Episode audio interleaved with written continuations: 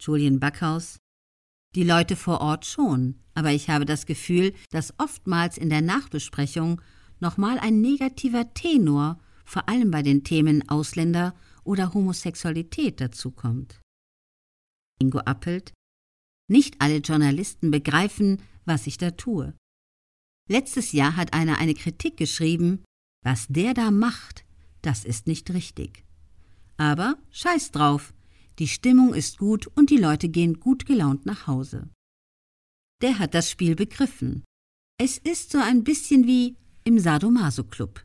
Du kriegst die Peitsche auf den Arsch, du hast eine Ledermaske in der Fresse, du musst einen Ball schlucken. Das ist nicht korrekt, aber es hat etwas mit Absprache zu tun. Das ist bei jedem Publikum anders. Julian Backhaus.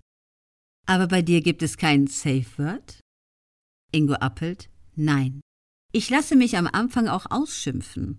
Das heißt, ich gehe auf die Bühne und sage, macht mich fertig. Macht den Wutbürger. Dann brüllen die mich an und dann geht es den Leuten besser.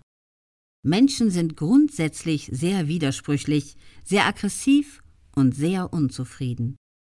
Julian Backhaus Du machst es mit Ansage. Jetzt gibt es aber viele, die gerne sagen würden, was sie denken. Die dürfen das aber nicht. Willst du eine Lanze für die brechen? Ingo Appelt Deswegen mache ich das. Ich bin quasi Stellvertreter. Ich nehme die Wut auf mich, bevor es die Krankenschwestern, die Polizistinnen und die Leute bei der Bahn machen müssen. Kommunikation ist für Menschen schwierig. Das haben wir nicht gelernt. Ich hätte gerne die Ausbildung, die eine Stewardess hat.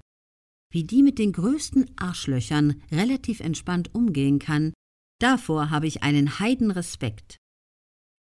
Ich habe Gott sei Dank meine Bühne und kann dort meinen Ärger rauslassen. Aber die meisten Menschen sind genervt. Die verstehen auch viele Maßnahmen nicht. Und dann wird gehasst. Das ist ein Volkssport geworden.